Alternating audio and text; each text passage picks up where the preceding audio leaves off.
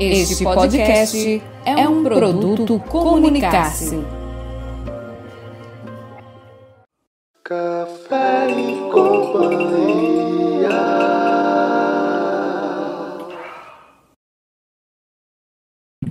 Olá, muito boa noite, sejam bem-vindos ao nosso programa Café e Companhia, em mais uma edição nesta segunda-feira, dia 15 de março de 2021. Boa noite, Souza, boa noite, Franklin Timóteo.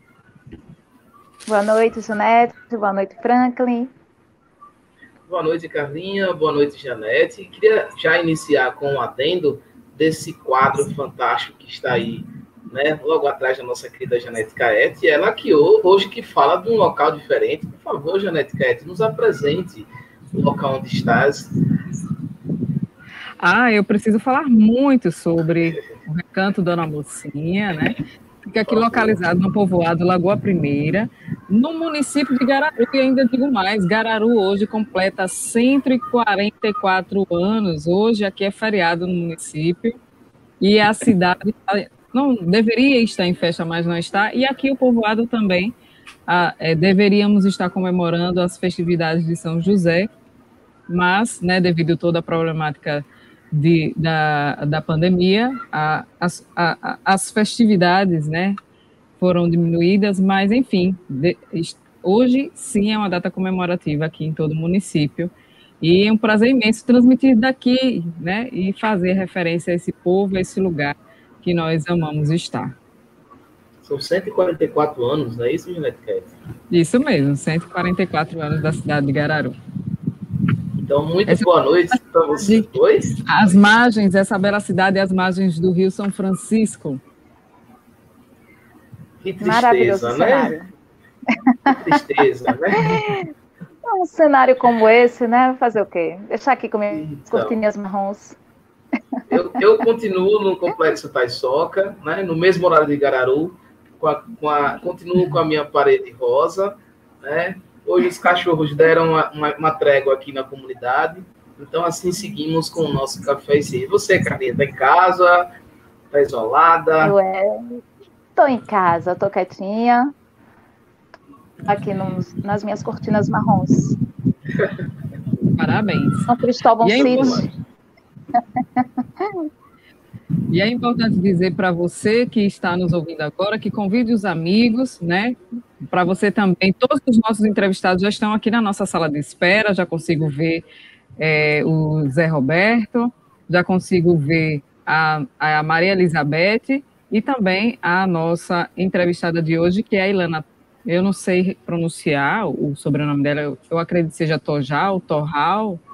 Depois a gente eu, esclarece isso aí, né? Eu, eu arrisquei no vídeo hoje Torral certo? Espero estar certo. Eu já vi que ela balançou a cabeça aqui. Você errou, parabéns. Errei. e, mas já já a gente esclarece como é que a gente pronuncia. E, de fato, esse, hoje esse nosso encontro, ele, ele é pertinente a todos nós. Né? É um assunto que tem nos preocupado, porque isso tem, de fato, impactado na vida de todos os brasileiros e, por que não, de nós, sergipanos, em qualquer parte desse estado. E aí, digo mais, né? É, tentamos e fomos longe na busca de profissionais que pudessem esclarecer para nós e nos trazer alternativas, né? Diante de, desse impacto que nós temos vivido. E o nosso assunto hoje né, ele passa pela cesta básica e pelo aumento dos valores dos alimentos.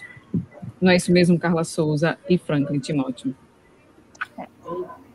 É isso mesmo, Janete.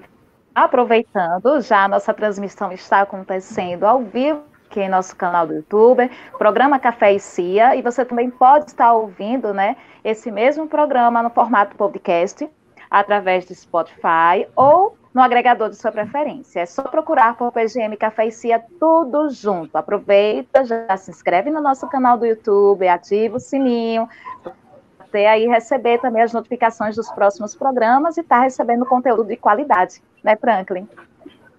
Isso mesmo, Carlinha. Para você que nos acompanha, você que ainda não nos segue nas nossas redes sociais, tanto no Facebook como no Instagram, arroba PGM Café e Cia. Continuando então a reflexão da Janete, né? Estamos vivendo um, um momento de, de, de, reinvenção, né?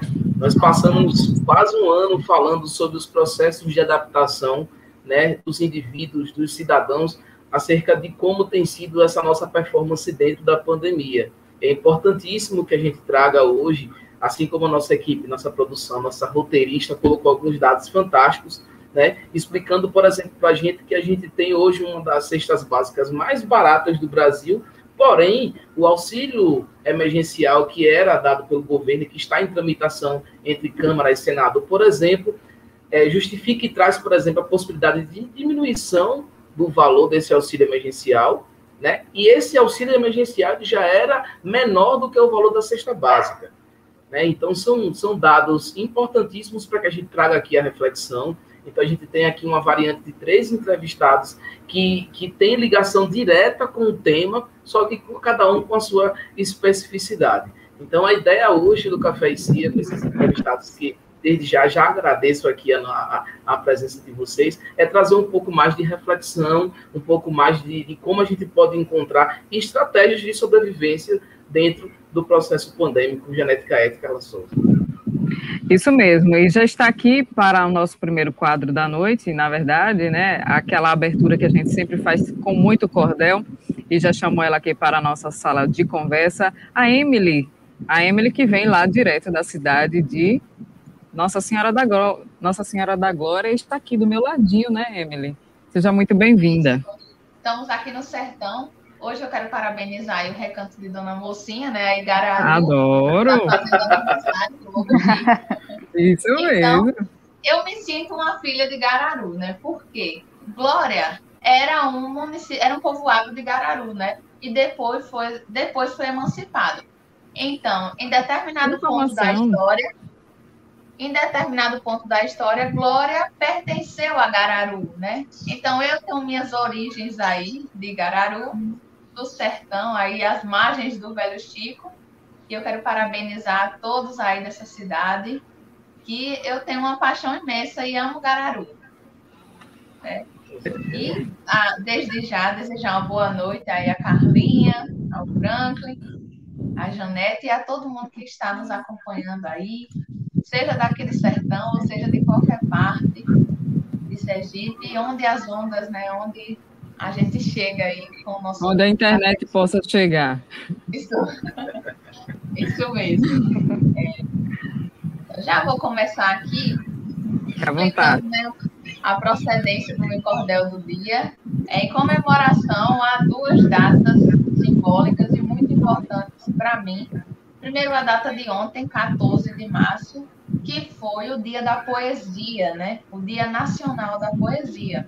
No aniversário do poeta Castro Alves, é comemorado o Dia Nacional da Poesia. E hoje é o Dia da Escola. Né? Então, são duas vertentes muito importantes, as quais eu vou homenagear através de um só cordel. Esse cordel é a biografia de um nordestino arretado, de um nordestino que foi muito influente que, assim, ele atuou de uma forma brilhante na educação. Então, através de uma poesia, em homenagem ao Dia da Poesia, eu vou falar de um educador, em homenagem ao Dia da Escola. Eu vou falar aqui sobre o célebre Paulo Freire. E o nome do cordel é Nordestino Inspirador.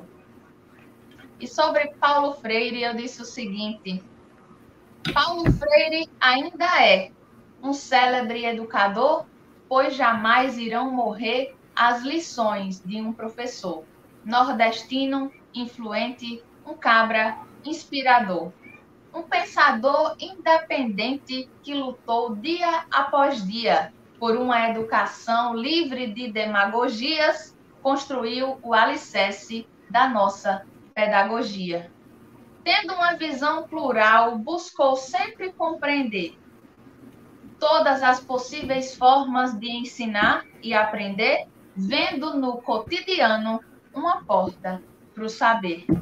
Entendendo que o aluno também traz uma bagagem revolucionou as formas de ensino e aprendizagem, visto que a educação não se torne uma prisão, mas uma grande viagem.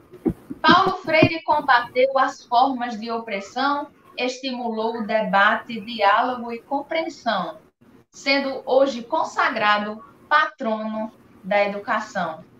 Então, viva Paulo Freire e viva a escola, né? O ambiente escolar, que até mesmo na pandemia tem se readaptado, né? Tem, é de extrema valia para a formação de um cidadão.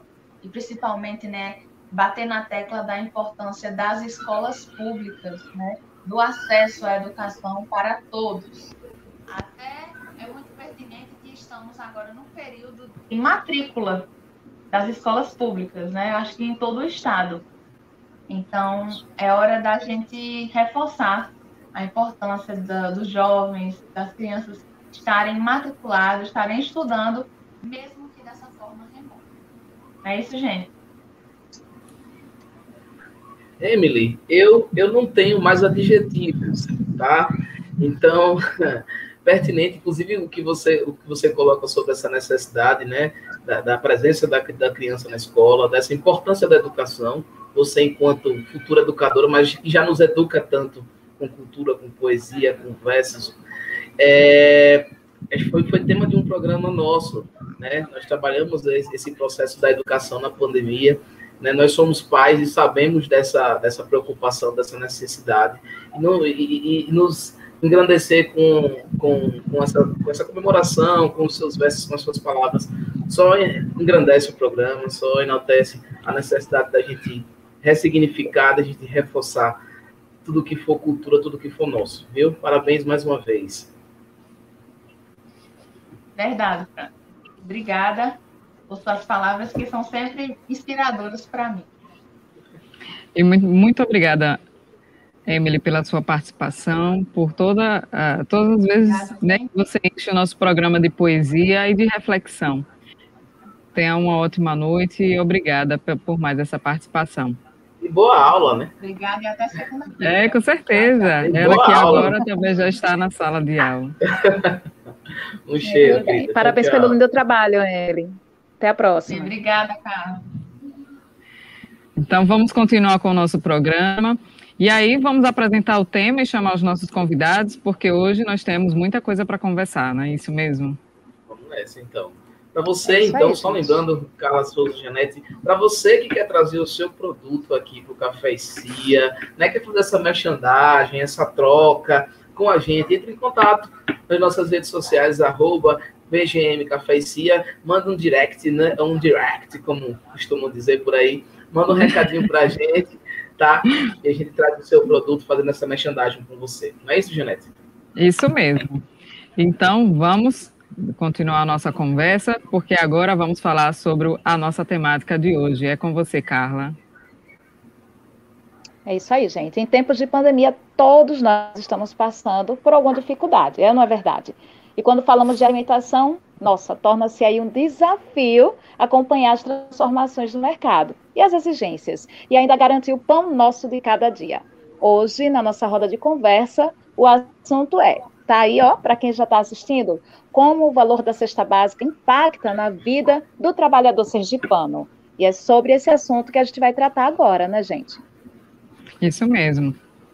Nessa última semana foi divulgada nas principais fontes de comunicação, como o R7, por exemplo, e a Agência Brasil, é, sobre a cesta básica do Brasil, no caso, aquela que seria mais barata, assim como eu falei no início do programa. Sendo que a de Aracaju custa R$ 445,90 em média. Né? Hoje, talvez, fazemos o nosso primeiro programa onde ninguém fala de Aracaju. Talvez os nossos entrevistados é aí o Café e Ciela em Fronteiras, né? E mais do que esse valor dos 445 reais mensais, esse valor, claro, era bem maior do que o auxílio emergencial. Certo? Segundo dados do próprio governo que tramita na Câmara e no Senado, o novo benefício deve ficar entre 175 e 375 reais. Porém, esse valor não é suficiente nem para garantir esse valor médio da cesta básica. Né? Diante, então, desse atual momento que nós estamos vivendo com a pandemia do novo coronavírus, a alta dos preços atingiu todos os setores da alimentação. Então, o Café e Cia trouxe para falar sobre esse momento tão delicado na economia, esses nossos convidados que serão apresentados pela nossa querida Janete.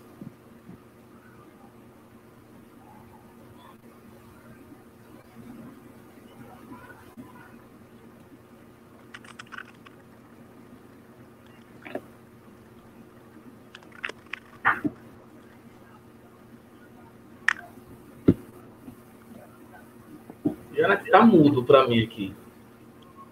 Para mim também. Esse tempo todo, desculpe, meu microfone estava fechado.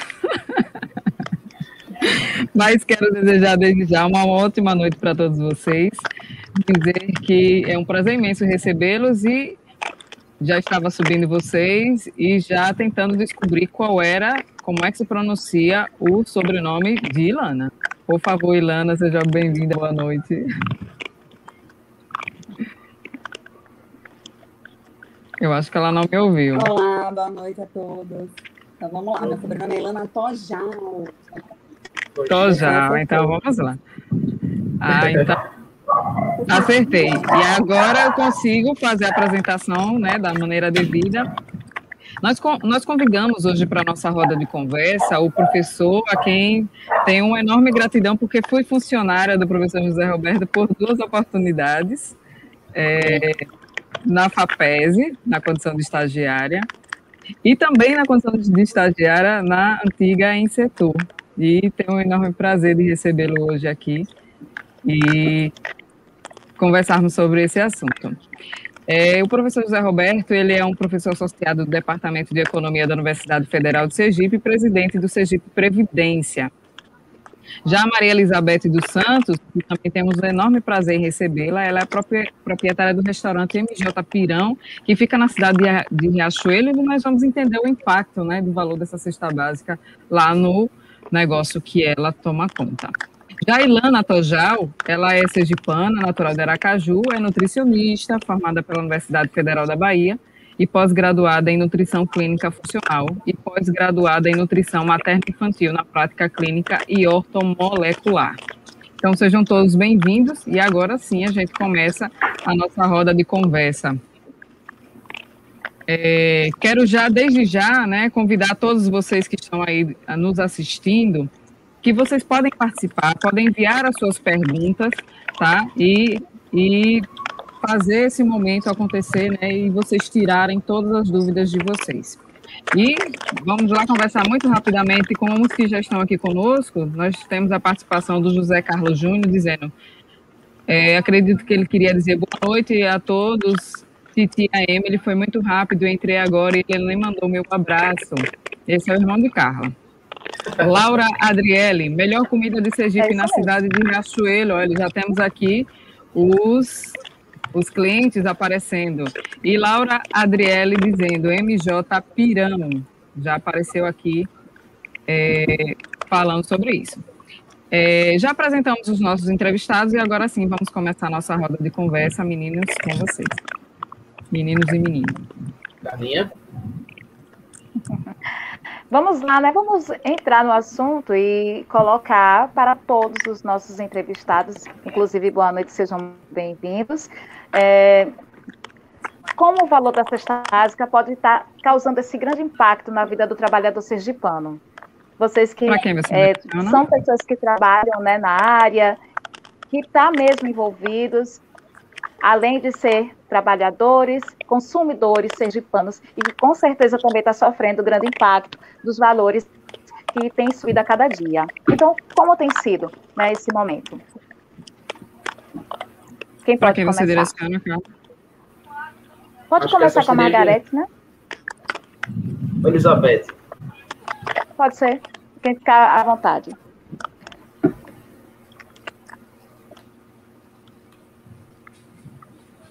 Tá sem áudio, Elizabeth. Estou ouvindo? Pronto, pronto, agora sim. Pronto. Agora sim. Primeiramente, boa noite, né, a todos. Boa noite. E, e obrigada pelo, pelo convite e a oportunidade, né.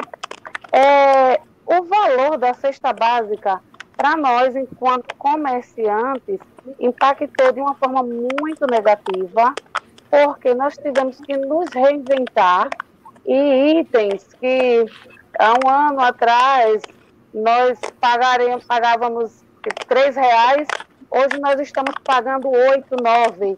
Então, assim, nós, hoje a maior dificuldade é você administrar isso e não repassar para os seus clientes. É uma dificuldade muito grande. Muito obrigada. Eu vou, vou, direcionar uma pergunta para o professor José Roberto, com o objetivo de que a gente também estruture um pouco melhor essa conversa, né? E aí a gente comece lá conversando sobre o que é, de que forma é composta a cesta básica, né? É, de onde parte é, é, esse entendimento de, de que dessa, dessa, questão de definir valores para um determinados itens, né? E por que esses itens tiveram esse aumento significativo nesse momento em que estamos passando? Bom, boa noite a todos. Eu queria agradecer o convite. Né, Janete, foi um, uma satisfação né, poder reencontrar. Confesso que eu não estava, eu achei que conhecia, eu achava essa feição é, é, que já conhecia de algum lugar, né? Então, parabéns aí pra, pela iniciativa. É, na verdade, é, o DIESE é um, um, órgão que presta assessoria para os sindicatos, ele criou um, uma cesta básica de alimentos que compõe aproximadamente 13, 14 produtos. Então, o que é, o que, para que serve a cesta básica? Na verdade, a cesta básica é uma medida de, de quanto o trabalhador tem mais renda ou menos renda, né? Já que a cesta básica se trata de 13 produtos de consumo que, de certa forma, alimentaria é, uma família durante um determinado período de tempo. E essa cesta básica, esses mesmos produtos, eles são, é, os preços eles são avaliados é, em, na maioria das capitais brasileiras. Então, é, é uma forma de comparar, primeiro, como está o nível de renda dos trabalhadores é, distribuídos no Brasil, e também uma medida, de certa forma, de inflação, porque a variação da cesta básica reflete é, basicamente a variação dos preços de um determinado local. Então, essa, essa é a ideia da cesta básica, ter uma medida é, de renda do trabalhador, né, principalmente dos trabalhadores é, que recebem até um salário mínimo, porque a gente começa a definir pela cesta básica quanto ela representa do salário mínimo local. Né? Quanto menor a cesta básica representa do salário mínimo, significa que o trabalhador tem uma renda adicional. Né? Quanto mais ela representa o salário mínimo, é uma situação pior do trabalhador, e a gente está falando daquele trabalhador que recebe um salário mínimo. Então, a gente consegue comparar né, bem-estar e, de certa forma, inflação, se a gente pode dizer assim, é, no Brasil.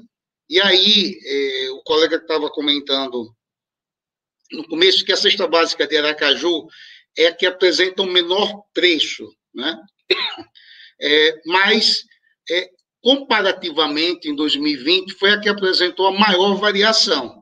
Então, hoje, se nós fôssemos pensar é, um trabalhador que recebe salário mínimo em São Paulo e um trabalhador que recebe salário mínimo em Aracaju, o, o, tra o trabalhador que recebe salário mínimo em Aracaju teria que gastar aproximadamente 47% do salário dele com cesta básica.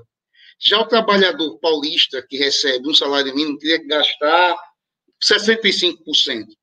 Então, é, é, é uma comparação, por mais. É, nós temos comparações de bem-estar muito diferentes. Né? Então, eu poderia dizer o seguinte: olha, o trabalhador é, sergipano, aquele trabalhador que ganha um salário mínimo, vive melhor, né? mais folga, é, se nós podemos falar assim, em Aracaju do que em outras capitais. Mas o que assusta para a gente é que a variação da cesta básica de Aracaju em 2020 foi a segunda maior do Brasil. Né? Então, a gente está falando em torno de 29%. Olha, a inflação de 2020 foi em torno de 4,5%. E nós, a nossa cesta básica em Aracaju aumentou 29%, é, mais de seis vezes, né? em torno de seis vezes e meia, porque a inflação aumentou. É, e por quê? Porque na cesta básica, e aí tem a, a colega palestrante, tem muitos produtos que são de uso e que são de produtos de exportação, por exemplo, óleo de soja, leite, é, arroz, café. Né? Todos esses produtos são comercializados também para o exterior. Né? Então, nós vivemos hoje num momento é, em que o valor do dólar, no lado economês, a taxa de câmbio, favorece bastante as exportações. Como as pessoas recebem em dólar, não é? é, é muito mais vantajoso alguém que produz arroz, alguém que produz milho, alguém que produz soja, está exportando, né? porque é, é, recebe em dólar e ganha muito mais do que está vendendo isso em real. Então, esse é um dos fatores mais importantes quando a gente fala de variação do preço da cesta básica. Né? É, não porque a gente deixou de produzir menos ou porque nós passamos a consumir mais. Né? A minha opinião é porque o, o resto do mundo, né, aqueles países que importam do Brasil, né, com o preço do dólar na, na taxa atual, ficou muito mais interessante exportar do que receber em real. Certo? Enquanto essa taxa persistir, nós vamos estar vendo é, os pecuaristas exportando, preferirem exportar carne para o exterior, os produtores de soja estarem preferindo vender soja para o exterior e assim sucessivamente. Isso impacta diretamente no preço da cesta básica. Então, é, nós vamos estar começando a viver a seguinte realidade: olha, é, nós temos um mundo em crise, estamos, né? mas em compensação, para o resto do mundo ficou muito barato comprar é, produtos no Brasil. Então, vou dar um exemplo: vamos supor que uma saca de arroz seja 90 reais. Ah, alguém chega aqui com 15 dólares, né, aproximadamente, e compra uma saca de arroz, certo? Então, é, é, é muito barato importar do Brasil ou, de, de, outra forma, é muito mais vantajoso exportar. Então, nós, na verdade, nós, consumidores, a colega que tem um restaurante, vai estar competindo com os chineses, com os americanos, com os europeus que chegam em dólar e pagam um preço muito mais vantajoso do que aquilo que a gente paga no, paga no Brasil. Então, essa, esse excesso de demanda externa tem provocado esses aumentos constantes na cesta básica. E a gente não sabe quanto isso vai acabar, porque esse cenário de dólar né, a, um, a, uma, a, uma, taxa elevada tende a persistir em 2021.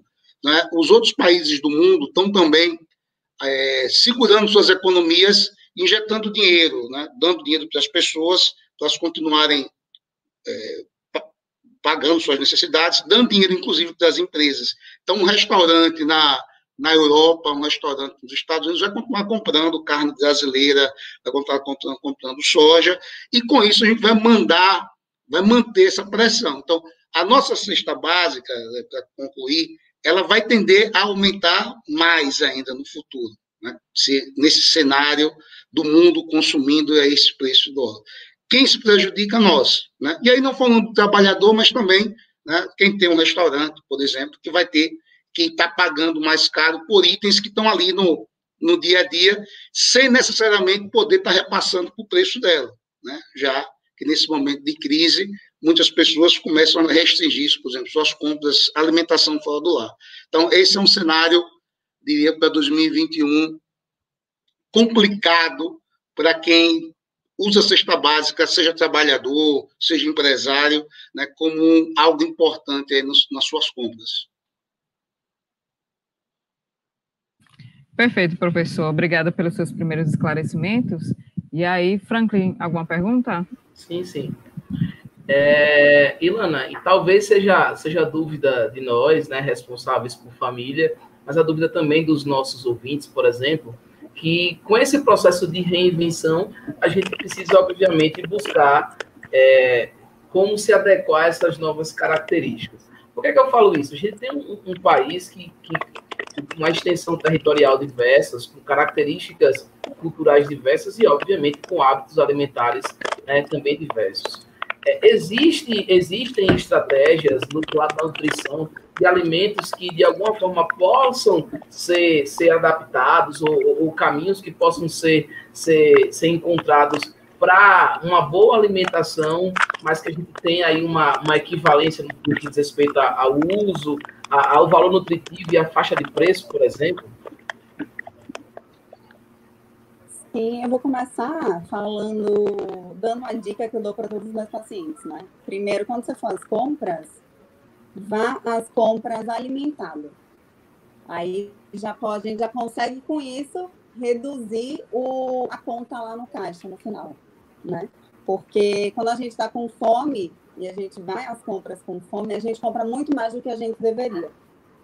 Né? Essa é uma diquinha que vale super a pena. Né? É... A gente tem estratégias, né? É, semana passada eu estava falando muito isso no consultório com alguns pacientes, de que a alimentação saudável é caro. Não, não é caro. A gente fala de alimentação saudável, alimentação é in natura, né? uma cenoura, uma batata. Lógico que teve produtos que subiram, por exemplo, a, carne, né? Mas a gente não precisa comprar um filé mignon para comer todo dia. A gente pode trocar essa, esse filé mignon por uma sardinha que é muito barata e riquíssima em ômega 3, né? Tem muito valor nutricional agregado a ela.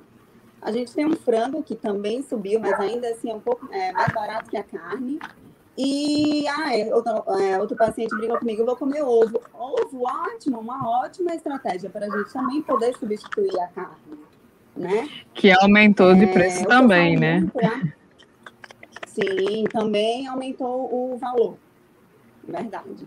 É, o que eu falo muito também é colocar determinados alimentos para hidratar antes, né? A gente chama de fazer o remolho de determinados alimentos. Por exemplo, o feijão, além de benefício nutricional que a gente vai ter, né, na parte da digestibilidade e absorção de alguns nutrientes, a gente consegue aumentar o volume daquele grão. Então, se você coloca, por exemplo, um quilo de feijão né, na água de um dia para o outro, ele vai quase que dobrar de volume. Com isso, você aumenta o volume e consegue, é, vamos dizer que. Vamos dizer, não, ele, você consegue aumentar a quantidade daquele produto, usando também essa estratégia de hidratar é, a leguminosa antes de consumir. Né? Algumas dicas que a gente usa sempre em consultório, em palestra, no dia a dia, em casa. Perfeito.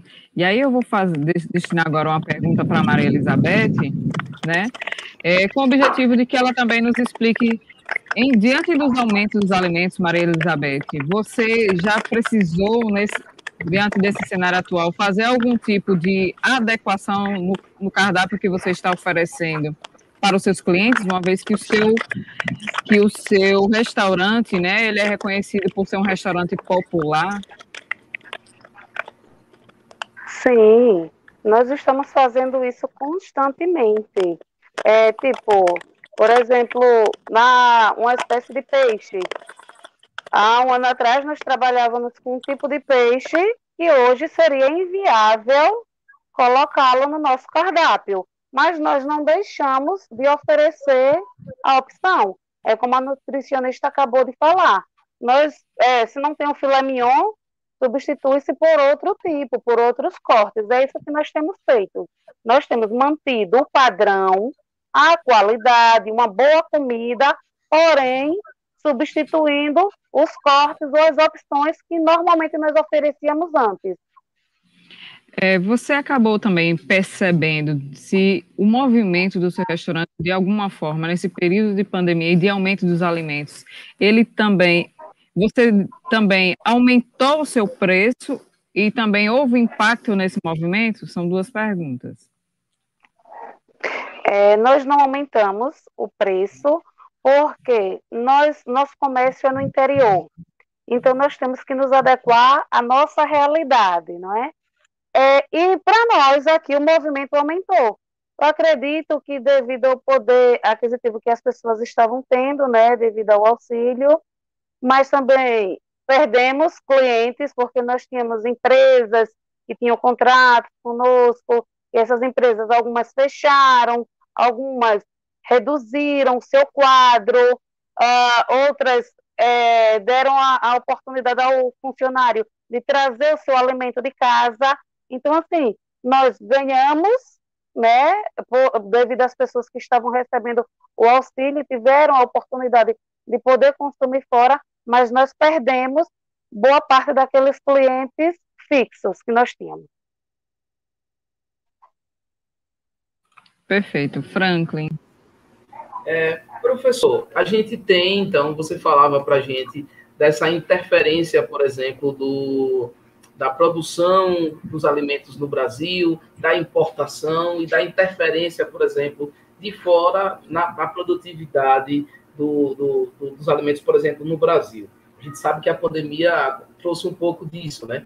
É, alguns países que com seus alimentos estocados ou com a necessidade de vender os seus fertilizantes de forma mais barata, o, o, o produtor brasileiro acabava vendendo e achando mais rentável, por exemplo, vender para fora do que vender dentro do, próximo, do próprio país, no caso de, de, de produção. É, essa interferência, como a gente consegue levar isso para quem nos ouve, para quem nos assiste em casa? Como a gente entende essa, essa inflexibilidade da, da essa flexibilidade, perdão, dessas taxas para nós consumidores?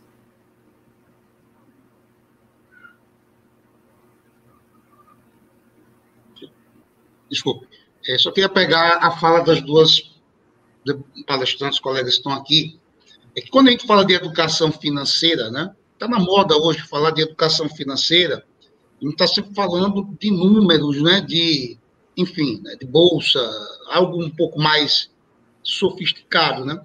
Mas aí eu vou pegar a fala da, da Ilana, da outra colega é, proprietária do restaurante, que é o seguinte: na verdade, a educação financeira é hábito de consumo. Né? Não é necessariamente. A gente está falando de aplicação financeira, de entender de bolsa de valores, de investimentos. Não. Eu acho que a gente, enquanto consumidor, a gente tem um, um, uma capacidade de poder reduzir certos impactos na nossa vida, criando hábitos. Né? Eu vou dar o um exemplo do, do, feijão, né? que, que ao colocar no molho, ele, ele, ele enfim, dobra de tamanho ou, ou aumenta de volume, e, na verdade, é como se eu estivesse comprando volume maior por um, algo que você comprou menos. Ou é, tirar produtos do cardápio que, na verdade, não impacte tanto na, na lucratividade né, do, do, negócio. Então, tudo isso, no fundo, é educação financeira. Eu acho que a gente, a gente, nós brasileiros somos muitas vezes rígidos nos nossos hábitos. Né?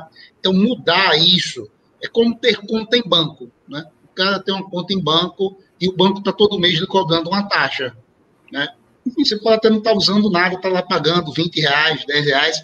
E aí surgiram esses bancos virtuais, fintechs, que não cobram nada, mas a gente insiste ainda em estar tá colocando a conta no banco, está tirando da gente todo mês 20 reais, 30 reais, enfim, o valor. E, As famosas então, taxas de manutenção, né? É, então acho que a gente tem que, de certa forma, acho que é interessante, a gente está falando de cesta básica, mas no fundo nós estamos falando de como, de como reduzir o impacto desse momento para a gente, né?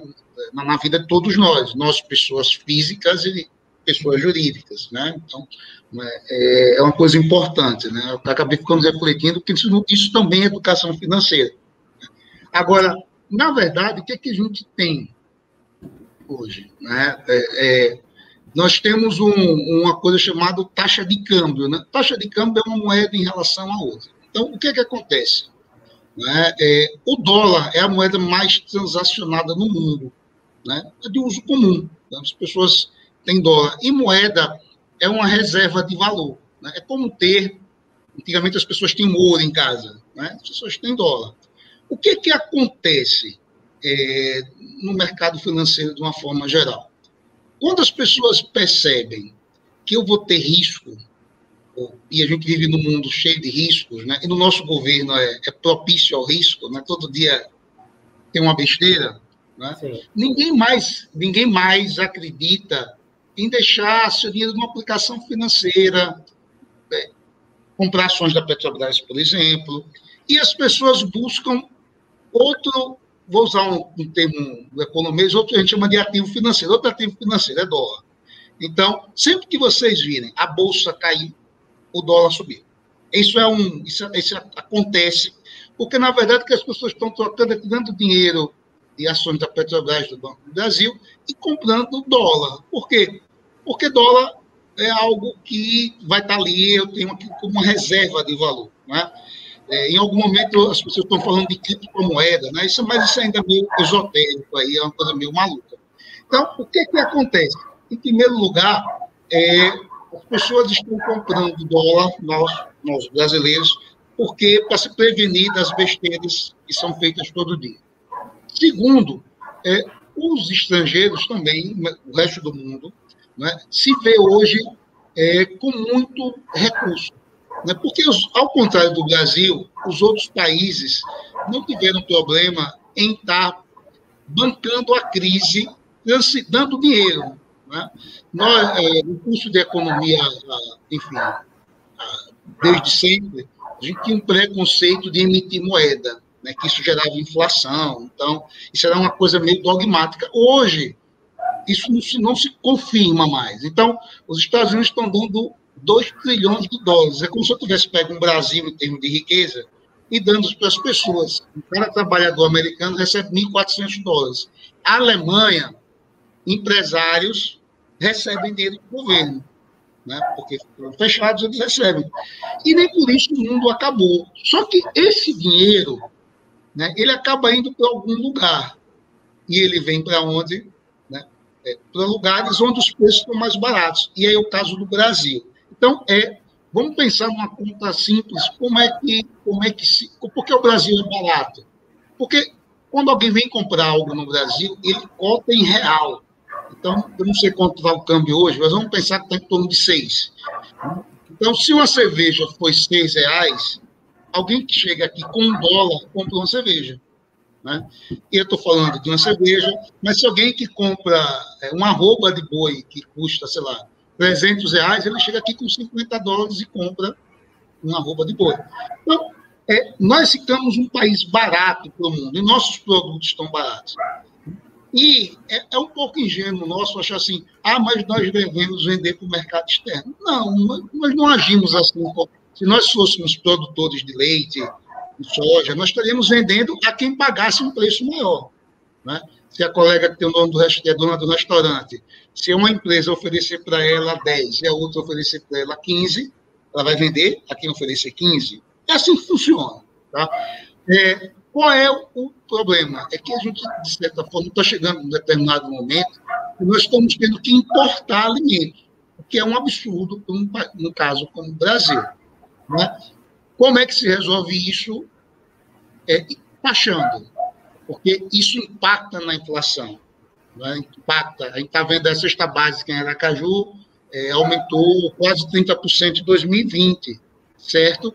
E se para impactar na inflação, como é que se faz para acabar a inflação, para reduzir? Aumenta juros. E aumentar juros significa que fica mais caro para o governo se endividar, fica mais caro para a gente, inclusive, se endividar, para as empresas. Não é legal isso daí. Então, é, de certa forma, a gente vai ter que ter, tirar um certo pudor nosso, é, desse governo principalmente, de que as coisas devem fluir livremente. Não. Tanto não é assim que está se brigando com o preço da gasolina e do diesel. Mas, quando foi, foi demitido um presidente da Petrobras recentemente em função disso. Então, é, Existe, obviamente, para quem a quem interessa isso, interessa para o agronegócio. Para aquele grande produtor de soja, de arroz, esse cara está felicíssimo, né? para aquele grande pecuarista, porque todo dia o produto dele vai fica mais caro, fica mais caro para vender. Né? O mundo, o mundo é difícil um país competir com o Brasil em termos de agricultura, de pecuária. Então ficamos cada vez mais barato. Então tem muita gente ganhando dinheiro. Né? Mas nós temos o limite da produção, né? a não ser quem que desmatando né, tudo aí para plantar e, e, criar gado, tal, o que não é o caso. Né? Isso não acontece tão. Não é tão simples fazer isso, né? apesar do desleixo nosso com questões ambientais. Então, é importante que, que esse, esse a gente vai ter que achar um ponto em que, quando a inflação começar a pressionar muito, e a inflação dos alimentos vai começar a pressionar, é, a gente vai ter que começar a dizer, epa, basta, vai ter que ter imposto de importação ou de exportação né, de produto agrícola. Porque para onde vai esse desse imposto? Para nós, que precisamos aí de um auxílio emergencial de 250 reais, enfim, né, para um valor maior. Eu acho que essa é uma estratégia. Agora, é, entre o que nós achamos, né, e o que é de fato que ocorre, na vida, quem todo mundo tem os seus lobbies, né? E o lobby do agronegócio é gigante. Né? O agronegócio deve ter a maior bancada é, na Câmara de Deputados, enfim, é, muita gente ganha dinheiro. eu tenho amigos no Mato Grosso. O Mato Grosso é o maior exportador de grãos do mundo. É, sabe quando se arrecada de ICMS no Mato Grosso, com soja, com milho, com arroz? Nada. Zero. O que é um absurdo. O que é um, que é um absurdo. Pensar nisso. Então, obviamente, mas quem não está pagando imposto não está afim de pagar imposto, está feliz com isso. Então, eu acho que, que nós vamos, é, enquanto tiver essa situação, vamos chamar assim, de taxa de câmbio elevada, de, é, e aqui me parece que tem vários educadores, é né? uma coisa que eu brigo muito com meus alunos de economia, quando alguém fala do preço do dólar. O preço do dólar é, é quase nota zero, entendeu? Até taxa de câmbio, não pode ser troca de moedas, de quaisquer moedas que sejam, entendeu? Não é só preço do dólar, pode ser euro, é, peso, enfim. Então, nós vamos passar por isso. Agora, eu, eu é, confesso que comecei a, a, repensar o que as colegas colocaram aqui, debatedoras. Eu acho que uma forma de conter isso é também nos educando enquanto consumidores, né? e fazendo as substituições que são possíveis e necessárias. Eu acho que esse é um instrumento importante de pressão nossa enquanto consumidores. Eu acho que no dia que nós brasileiros né, começarmos a ter a consciência de, enquanto consumidores, cidadãos, a gente vai conseguir evitar grande parte da pressão sobre, que, que recai sobre nós, principalmente nós, né, pessoas físicas, né, que é, é, não comprar carne, enfim, compra outra proteína. Né, se, se não é uma variedade de peixe, outra variedade de peixe. Enquanto isso se tornar algo comum entre a gente, eu acho que a gente vai ter talvez um poder nosso enquanto consumidor muito mais forte e muito mais efetivo do que o que a gente tem hoje. Então, acabou, acabou, aumentou o preço do quiabo. Por quê? Enfim, não, por nada, porque aumentou. Então, vamos deixar os caras sofrendo um pouquinho também. Né? Eu acho que essa é uma consciência e educação, né, antes de tudo. É bacana essa sua colocação, professor, porque a gente começa a entender que comer também é um ato político. Né? Exatamente. Né? exige uma ação da nossa parte. E aí eu vou aproveitar esse ensejo para continuar a, essa conversa com a Ilana, né, Ilana, é, que é, com dados que nós temos aqui da cesta básica pelo DIEESE, os alimentos que tiveram aumento foram a carne, deixa eu só achar aqui meu ponto pra, da minha colinha, é, a carne bovina de primeira, o leite e a manteiga, o arroz, a batata, o açúcar, a farinha de, a farinha de trigo e o pão francês, automaticamente, e o tomate.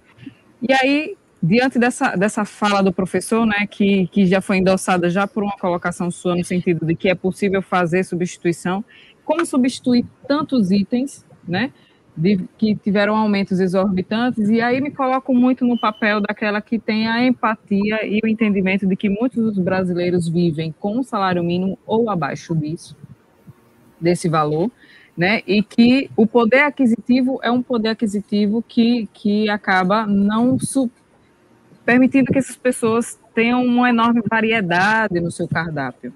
E aí, como, como o que fazer? Né? A pergunta é como você, com toda a sua expertise, pode nos trazer enquanto alternativa de alimentação diante desses alimentos que tiveram aumentos exorbitantes?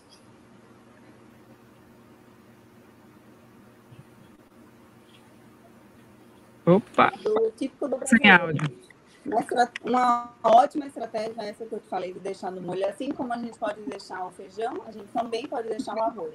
Como substituir o feijão? A gente tem outro, outras leguminosas, né?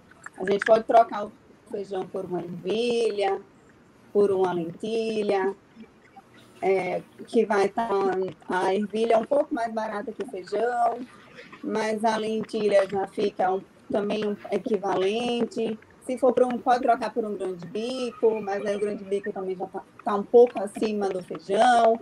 Mas tendo essa estratégia do, de hidratar essas leguminosas, a gente já tem uma boa economia, vamos dizer assim. Assim como o arroz, a gente consegue fazer a mesma coisa com o arroz. Se a gente deixar o arroz, principalmente se ele for integral, né, porque ele tem fibra, então ele vai aumentar o volume também. Tá? É, com relação ao a, o açúcar, né, que também aumentou, a gente sempre pede para que diminua o consumo de açúcar, né, de gorduras. Então, quando a gente pede para o paciente para reduzir o consumo do açúcar, lógico, a gente vai focar no doce. Principalmente quando a gente fala, ah, né, aí eles falam, ah, tal alimento que a gente passou é caro, mas não é caro Vamos fazer troca? Que foi isso que o colega falou agora. A gente precisa aprender a fazer essas trocas.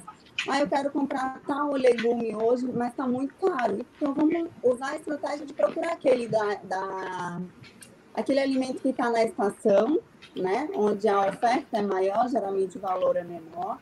Aquele alimento que está na promoção no, no, no supermercado. E tinha outra coisa que eu ia falar o, o da, da estação, né? Da, da época. Então, agora a gente está muito na época de manga. Então, vamos comprar um pouco mais, por exemplo, né? Manga, não que esteja na cesta básica, mas a gente consegue condicionar esse alimento. Né? Vamos congelar, vamos fazer, usar alguma outra estratégia para que a gente consiga guardar esse alimento agora para daqui a pouco a gente poder usar. Uma outra coisa muito importante que a gente não faz é o uso integral do alimento. Né? A gente come, por exemplo, um aproveitamento né, integral. A gente come um alimento hoje, a metade, a outra metade a gente joga fora, ou a gente pega uma cenoura em ramo, ninguém sabe que é aquela é, folhinhas ali da cenoura são riquíssimas em nutrientes, a gente joga fora. Então, vamos tentar aproveitar, é, consumir o alimento integral, né? O, a batata, né? O arroz que eu comentei, a batata também está em alta, a gente consegue trocar essa batata por outros tubérculos, a gente consegue trocar a própria batata inglesa por uma batata doce, lógico, não vai ser o mesmo sabor, né? O valor nutricional vai ser equivalente, mas a gente consegue usar dessas estratégias. O tomate, tomate subiu muito, o que, que a gente faz com o tomate? A gente consegue enriquecer o molho de tomate, por exemplo, com cenoura. A gente faz o molho de tomate e nele a gente agrega uma cenoura. Cozinha a cenoura e bate junto com o tomate, que aí a gente, além de enriquecer, a gente consegue diminuir, assim, a quantidade de tomate a ser utilizada pode ser colocado ser enriquecido com tomate, com beterraba, né? A gente vai usando estratégias de acordo, vai mudando o cardápio de acordo com o que a gente tem a nossa oferta. Deu para. Deu sim. Um pouquinho? Continuando a, a, a partir da sua reflexão, muita gente tem dúvida, por exemplo, quanto ao poder nutritivo que esses alimentos perdem, por exemplo, para quem congela. Tá? Um exemplo, eu moro só, então eu cozinho feijão uma vez por semana. Cozinho no domingo, deixo ali as porções congeladas e só tempero no dia que vou comer, aquilo se torna muito prático. Existe uma perda significativa desses nutrientes? O que, que a gente pode congelar, o que não pode congelar, o que se perde, o que perde? Como a gente consegue encaixar isso? A gente sabe sim que há uma perda né, do, de alguns nutrientes, algumas vitaminas, só que entre a perda e o perder do alimento, vamos dizer assim, não tem problema nenhum a gente congelar. Por exemplo, o feijão, tá? porque ninguém vai estar tá com, é, cozinhando feijão todos os dias. Né? Ocorre uma perda sim, mas ainda assim vale a pena fazer o congelamento. A gente tem técnicas de branqueamento né, para congelar determinados alimentos para que ele não escureça.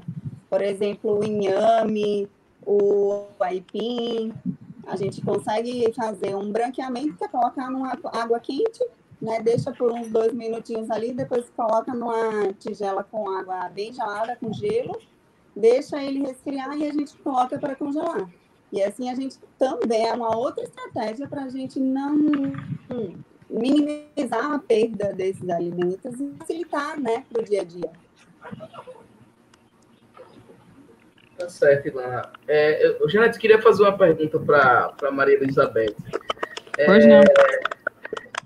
Maria, Elizabeth, você como, como proprietária, a gente sabe que, que o processo da pandemia ele trouxe né, rearranjos. A gente não sabe nem mais que adjetivo usar, porque todo mundo foi buscando o seu jeito, o seu caminho ali para se adequar.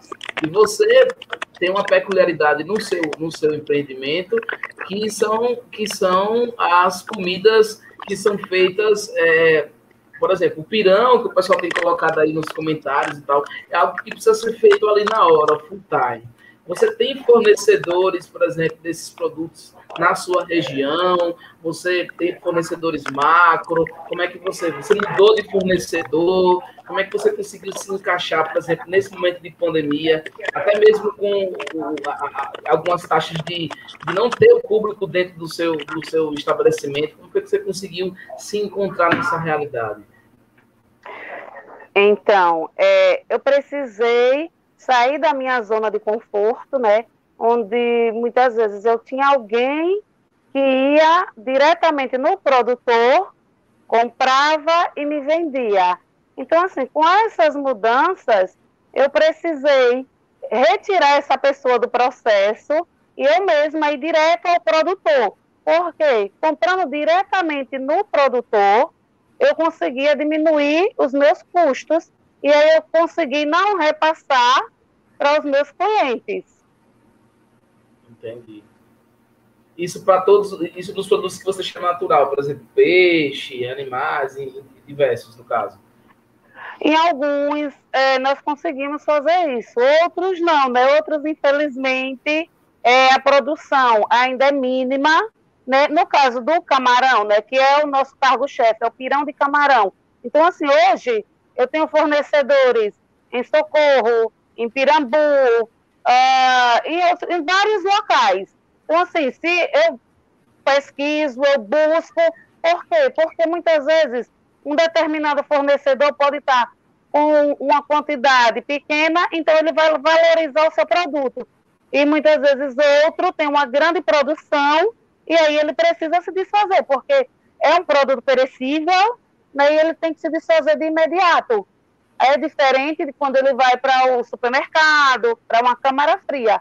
Então, assim, quando ele retira do viveiro, ele tem que haver um congelamento imediato e ter, a venda tem que ser rápida. Então a gente fica buscando, pesquisando para aproveitar essas oportunidades.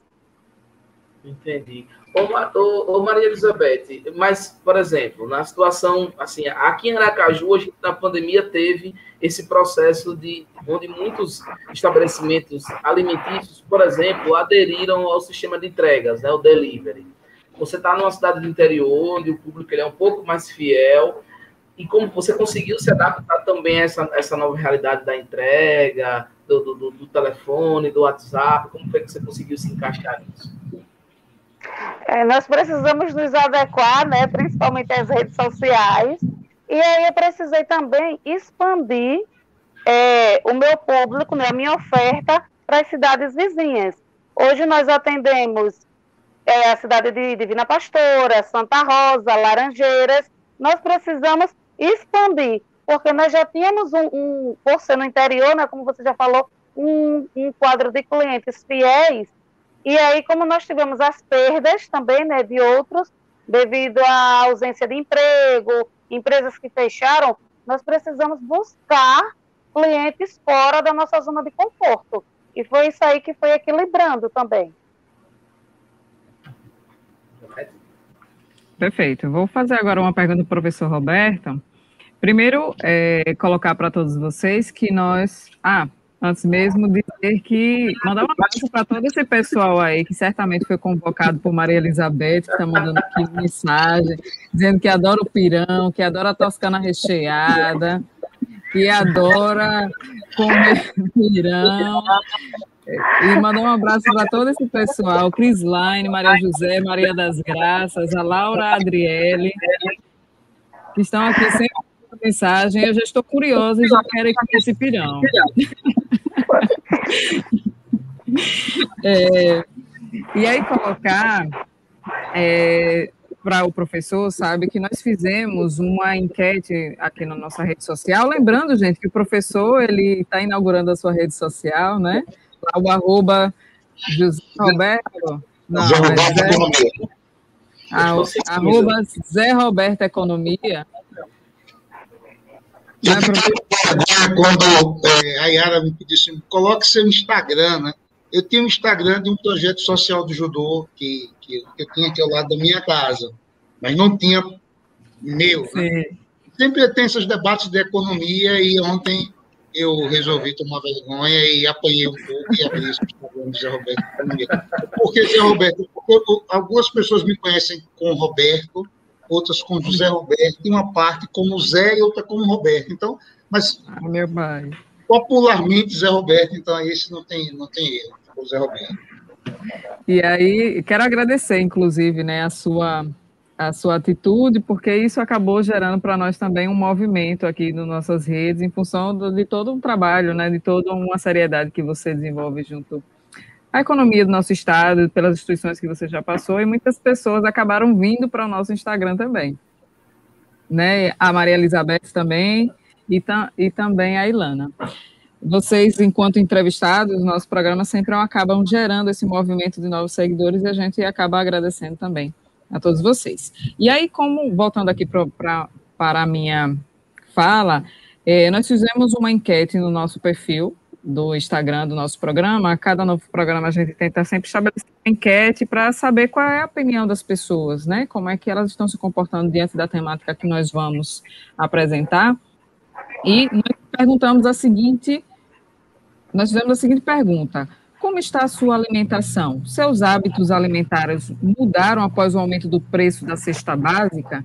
E aí, 72, 72, 72% das pessoas que participaram responderam sim. Eu tive que mudar a minha forma de me alimentar em função do aumento do preço da cesta básica. E aí a pergunta parte, né? É, diante dos, das últimas pesquisas recentes, que o brasileiro ele precisa ter uma média de um salário de 5 mil reais para que ele possa ter todas as suas necessidades, seja no âmbito alimentar, de saúde, de bem-estar, suprido. E aí a pergunta, como, professor? Eu, eu brinco que é, eu, eu gostaria de entender como as famílias, enfim, eu fui criado por avós, é, eu, sou da, é, sou filho único, mas assim, sou da época que existiam, as famílias eram grandes, né? Então, eram sete na minha, minha mãe mais seis, né? Então, sou, sou uma exceção. Eu tenho, é, meus primos são de quatro, de cinco, enfim. E, e, e talvez eu seja de um, universo familiar menor, né? Porque eu vejo famílias de 15, 20, né? E, e eu, eu não consigo entender como é que essas pessoas é, enfim, conseguiam criar 15, 20, 10 filhos, e era uma coisa normal. Né? É, na verdade, o que nós temos, é, é quando, fala, quando o DIEESE diz o seguinte, o salário mínimo tem que ser na faixa dos R$ 5.300, ele está ele tá estipulando um padrão de, um padrão de, de,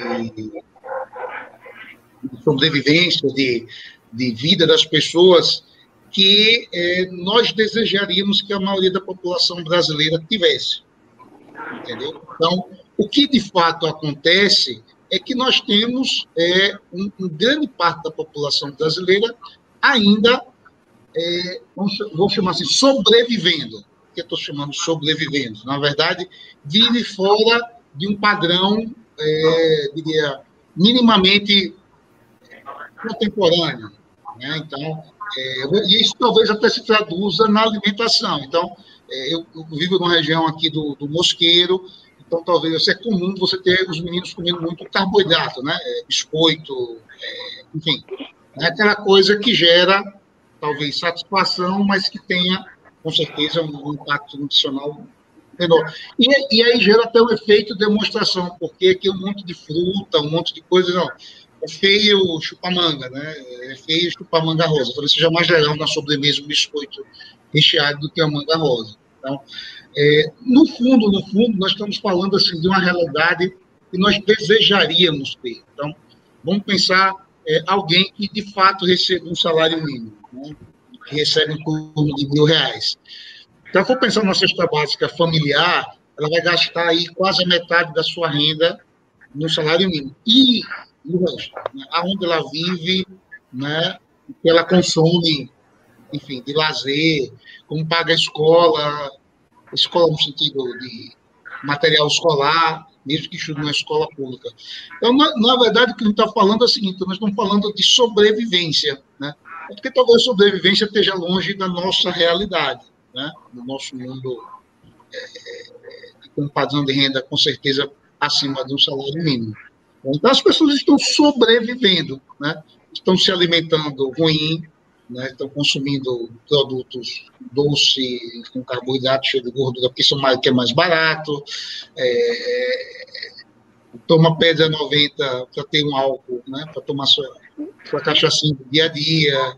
Enfim, é, essa é a realidade do Brasil. Né? Como nós somos um país muito desigual, nós não essa realidade às vezes está muito distante da gente, está muito distante da gente. Né? Se nós sairmos um pouquinho para próximo dessa realidade, a gente vai ver as condições que essas pessoas têm de moradia, não é? As pessoas param de estudar e passam a trabalhar. Uma, uma família que o pai recebe o salário mínimo, o filho, a partir de uma certa idade, vai obrigatoriamente trabalhar para complementar a renda dessa família, a, a esposa vai, vai trabalhar para complementar a renda dessa família. Então, é um padrão, de certa forma, de sobrevivência. Né? E que nós estamos voltando ao Brasil a ter fome. Fome, que era algo que tinha, de certa forma. É, não estou dizendo que a gente saiu da sobrevivência, não, mas a gente não tinha.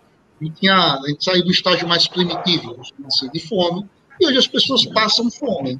É só olhar nos sinais e você vê o retorno de pessoas na rua é, pedindo comida, é, independente se é está tá sendo sincero ou não sincero, mas existe aí um recrudescimento da pobreza, né? da pobreza no sentido da miséria, não da pobreza, da miséria. A pobreza, grande parte da população vive na pobreza. Então, eu acho que essa ideia do, do, dos 5.300 reais é uma ideia ainda de um padrão que eu, eu particularmente acho muito complicado de acontecer no, no médio prazo. Eu vou, vou estar dizendo na minha.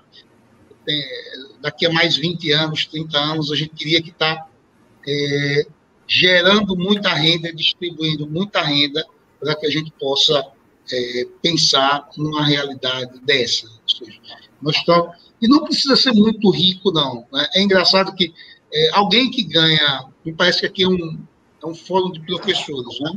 Eu vou dar professor que ganha uma faixa de cinco, seis salários mínimos, falando da realidade dos professores do Estado do Sergipe, então uma faixa da pirâmide é, quase do meio para cima. A gente está falando de nada além do normal, está falando do salário mínimo do DIEESE. Né? Então, para você ver, enquanto a gente tem uma base ainda muito pobre, uma base ainda maior, muito miserável. Né? Agora, não é só a, a, gente pensar que as pessoas, de uma hora para outra, as pessoas blum, vão receber 5.300 reais. A gente tem que pensar que ninguém vai receber 5.300 reais sem um padrão de educação, né? sem as pessoas serem analfabetas, sem as pessoas não conseguirem realizar trabalhos os mais simples possível. Então, acho que o desafio, né, é, eu fui professor há, há quase 30 anos, né? O desafio é essa educação, mas não a educação do volume, né? Tem pessoas supostamente alfabetizadas, tem pessoas que consigam né, exercer atividades que proporcionem a elas um nível de renda maior. É, esse é um ponto. E o segundo, a gente trabalhar, a gente distribui renda. Né? Distribui renda, porque distribui renda, distribui igualdade de oportunidades. Né? Eu tenho uma filha né, minha filha e minha esposa estão vendo aqui a, a live, né, que ela, no, no fervor da adolescência, da militância igualitária do mundo dela, eu digo sempre a ela que, na verdade, não é, não é uma questão de todos serem iguais, né? mas é uma questão de todos terem oportunidades iguais. Né? Fugir dessa coisa da meritocracia, de que o meu esforço, sim, né? É, a, a, realidade dela é com certeza muito diferente da realidade e as pessoas que convivem aqui na zona de expansão, que, que vão para vão, vão o jogo em condições muito desiguais. Né? Então, acho que é, é, é, importante que a gente comece a pensar assim, né? que a gente pense na educação. A gente está falando de comida, mas comida é educação. Né? É, Com é certeza. De, da, de como ela influencia. É, estudar sem comer né? é um problema do do quanto se consegue aprender da, na escola. E aí vai com toda com todas essas, essas deficiências que começam na comida, depois começam na, na, na, na escola, e aí vai, vai, vai acumulando as deficiências e a gente vai estar chegando pessoas que talvez, mesmo que as oportunidades de salários, de mínimos de ODS é, apareçam, essas pessoas não vão conseguir agarrar essa oportunidade. Então, acho que sendo muito mais realista, né, não basta apenas todos ganharem iguais. Eu acho que a gente tem que, de certa forma, pensar em como trazer essas pessoas um padrão de conhecimento que permitam a elas conseguir ter essas oportunidades é, que gerem maiores níveis de renda. Né? Eu acho que esse é, o, esse é o desafio. Agora, acho que esse é um desafio muito difícil. A gente tem muitos avanços e retrocessos. Né? Espero que a gente consiga, em algum momento, ter mais avanços né, do que retrocessos. Esperamos. É, Franklin, vou aproveitar o ensejo da fala do professor Roberto e vou fazer uma pergunta para a Ilana, porque é meio que, que uma coisa puxa a outra, né? Estamos vivendo em um momento de pandemia, né, em que é, a pandemia do Covid-19, ela, ela impacta diretamente, principalmente das pessoas que estão com a imunidade, né, enfraquecida, vamos dizer assim, e a imunidade, ela acaba se tornando enfraquecida muitas das vezes por uma má alimentação. Né? E aí, observem uma. E se eu estiver errado, você me corrija, tá? Eu estou falando assim muito com conhecimento popular. E aí, observe vocês que com, infra, com o aumento, né, principalmente dos itens que podem ser, tem valor nutricional e é de importância, porque são as coisas que estão muito cotidianamente no prato dos brasileiros, é, acaba que a gente percebe um impacto né, na, na nutrição dessas pessoas e, enfim, estão levando certamente essas pessoas a estarem mais enfraquecidas nutricionalmente. E aí a pergunta, Ilana, né, como é que nós, quais são os tipos de alimento que nós devemos consumir, independente do, do valor, né, do valor que ele esteja lá na ponta, né, que você possa adquirir, mas que são de extrema importância hoje nós é, ingerirmos para que é, possamos estar mais fortalecidos né, e combater de alguma forma o coronavírus.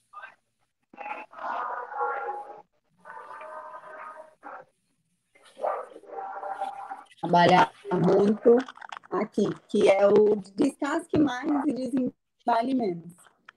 Se praticamente você levar isso com você, você já está fazendo muito.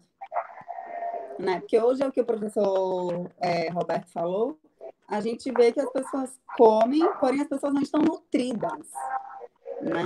Então, esse que é o problema. As pessoas se enchem de carboidrato refinado, né? Não nutrem o corpo, e aí qualquer, vamos dizer, qualquer virose que venha, a pessoa não está nutrida, não está tá com um sistema imunológico baixo, e não consegue resistir. Alguns, alguns alimentos que ajudam nesse processo, a gente tem o gengibre, né? A gente pode aumentar um pouco o consumo do gengibre, que é um potente inflamatório.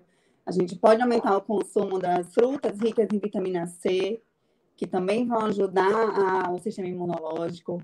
A vitamina A, né, presente principalmente na cenoura, nos vegetais, é, nos legumes alaranjados. Então, esse, aí não adianta, aí, aí tem gente, ah, vamos para a vitamina D. Ok, vitamina D também ajuda bastante, a gente precisa tomar sol, né? O problema é que tá, algumas, algumas pessoas não, a gente está mais dentro de casa. Mas não adianta eu focar em um alimento, em um nutriente, porque o que vai fazer a diferença, principalmente para o sistema imunológico, é, a, é o conjunto. Né?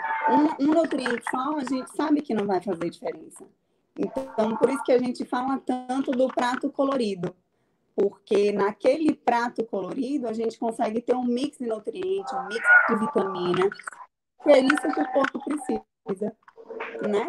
Mas o carboidrato, a proteína, é, as vitaminas são base para qualquer alimentação, né?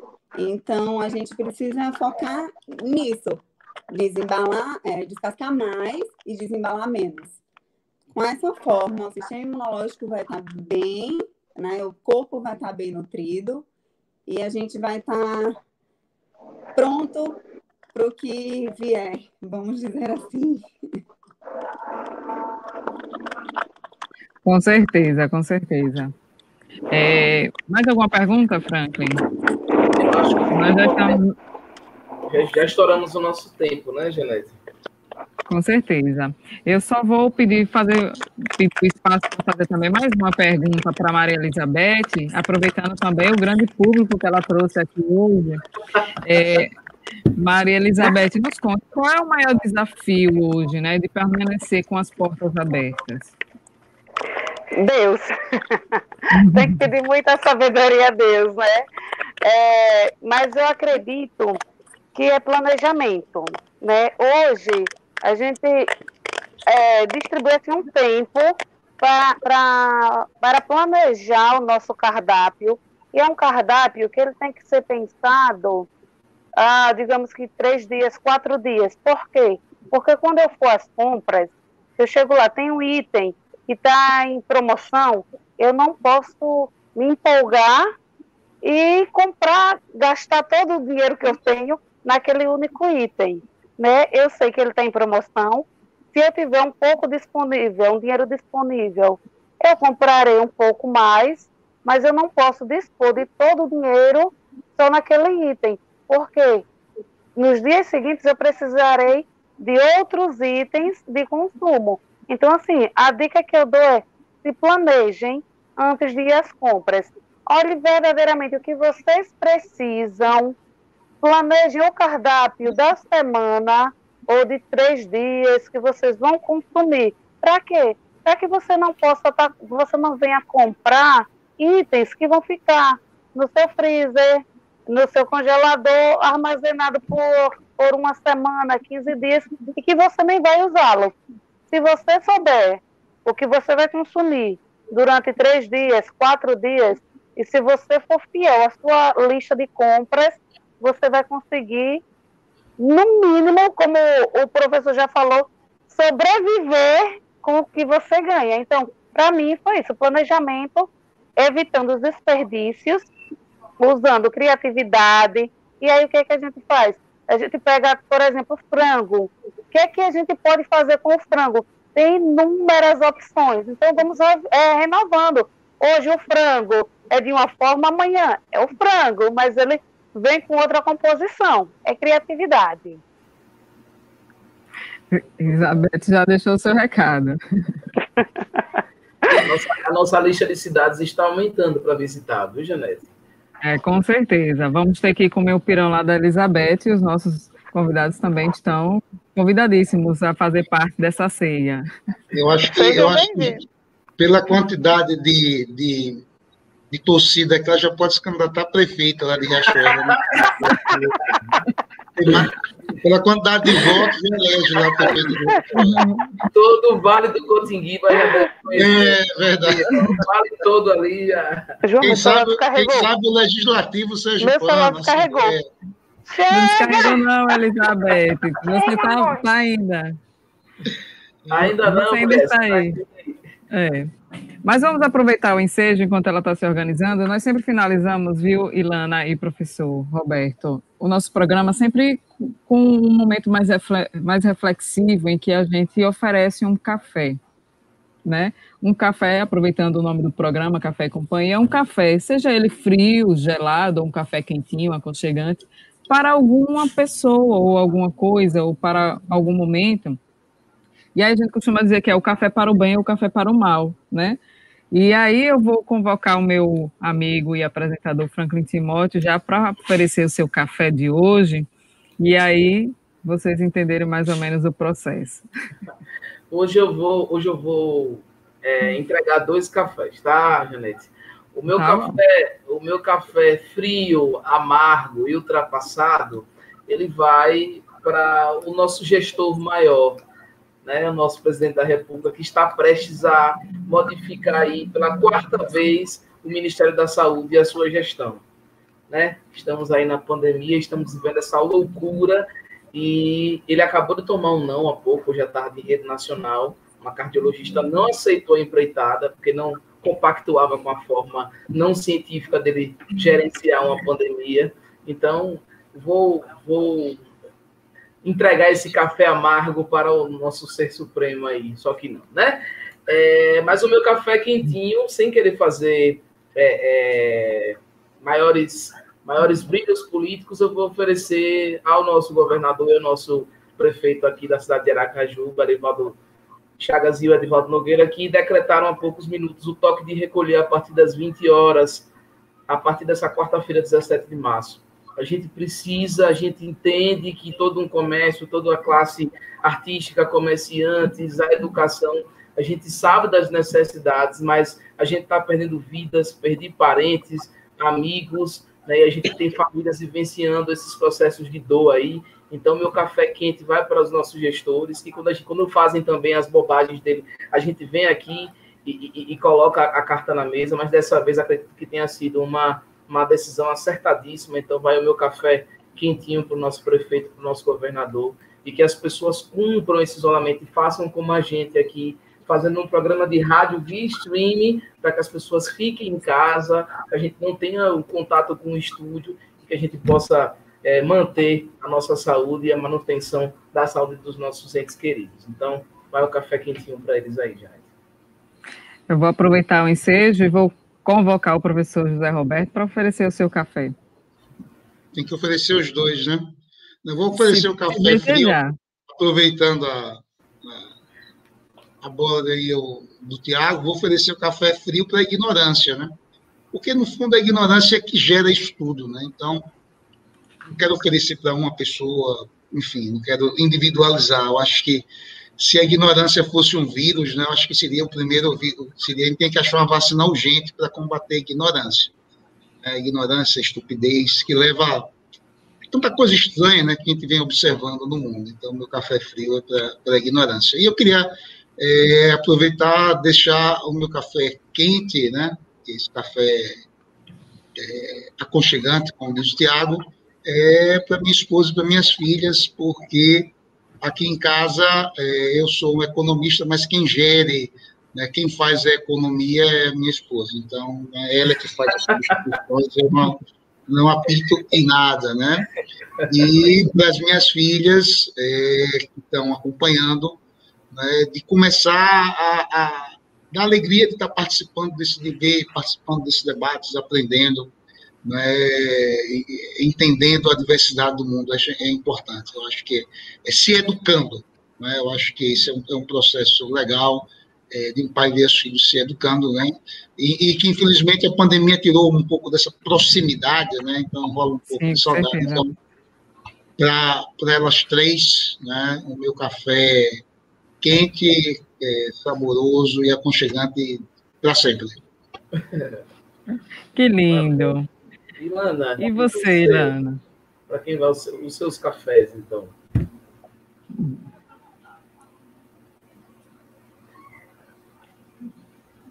Cortou, tá sem áudio para a gente aqui. Acabei de abrir, acabei de fechar, Eu... acabei de abrir. Tá me ouvindo? Agora sim. Agora? Pronto, eu vou oferecer o meu café bem quentinho para os pequenos produtores, né? Que eles fazem um trabalho muito bonito e que a gente precisa ir até eles para a gente sim né, a partir daí conseguir uma, um, vou usar uma palavra muito bonita, mas uma barganha, conseguir um preço, vamos dizer, mais justo e conseguir sobreviver, como disse o professor Roberto, com esse salário mínimo né, de hoje. Boa. Muito bem. E o seu, Janete Caetano? O seu café hoje vai para quem? Ah, eu pensei em tanta gente, mas assim, é, eu, eu devo compartilhar, né, dessa ideia de que o nosso gestor maior ele não está cumprindo, né, com as suas obrigações e de certo ponto ele tem grande responsabilidade sobre o que a gente discute aqui hoje, né, sobre as preocupações, né, sobre inclusive o prato do brasileiro. Então ele não, não tem direito nem ao café, imagine isso. Eu queria que ele vivesse a experiência de ser um, um pobre brasileiro né? Porque certamente ele talvez gerisse melhor, se ele tivesse a oportunidade de olhar as pessoas com mais empatia.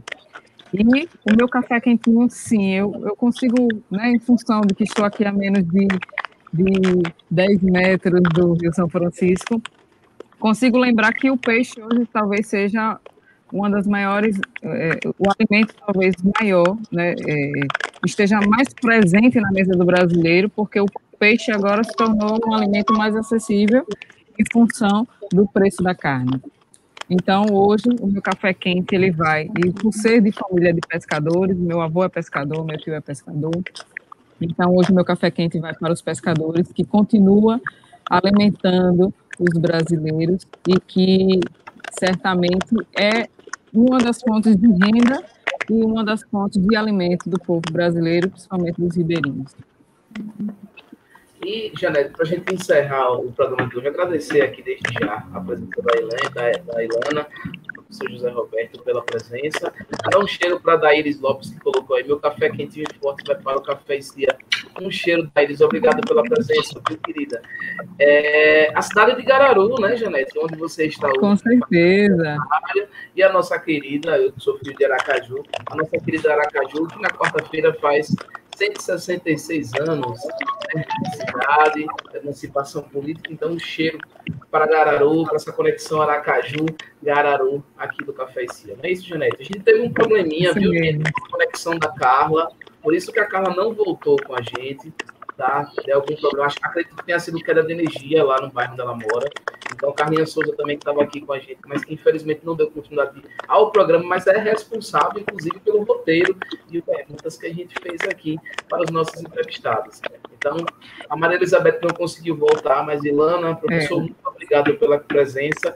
Esse programa fica salvo no, no, no nosso YouTube. Então, caso vocês queiram analisar, salvar a participação de vocês, a partir de agora já está aí online, tá bom?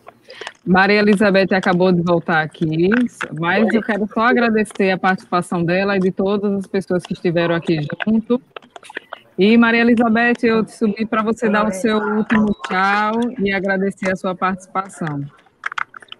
Maria Elizabeth acabou de voltar aqui, ela está com um delayzinho. É, tá?